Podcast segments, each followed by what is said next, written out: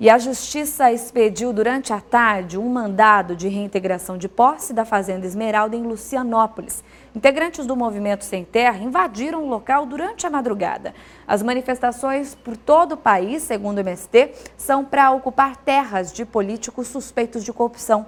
Eles afirmam que a Fazenda Esmeralda é do presidente Michel Temer. Os Sem Terra ainda não foram notificados da reintegração de posse.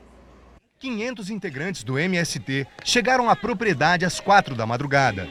11 ônibus, de várias partes do país, trouxeram os trabalhadores. Nas primeiras horas da manhã, eles quebraram correntes e ocuparam a oficina, onde ficam os implementos agrícolas. Um eucalipto foi usado para bloquear o acesso.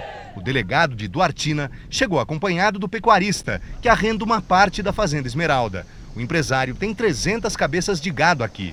A polícia recebeu a informação de que quatro novilhas, prestes a dar cria, teriam sido abatidas. Há essa informação e eles até chegam a quase a confirmar isso.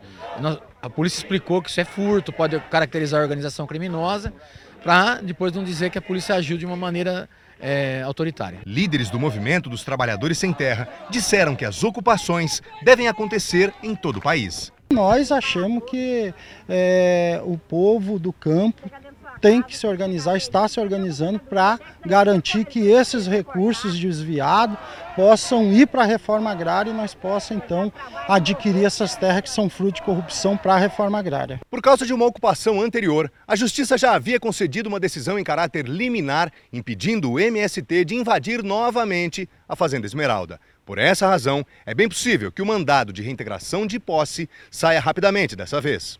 O MST foi o primeiro movimento social a invadir a Fazenda Esmeralda, de 1.500 hectares. Em maio do ano passado, mil integrantes ficaram na propriedade durante uma semana. Na época, houve pichações e depredações. Nos meses seguintes, aconteceram outras ocupações. Em um ano e dois meses, já são cinco invasões. A Fazenda Esmeralda pertence a uma empresa de arquitetura chamada Argeplan, com sede em São Paulo, capital.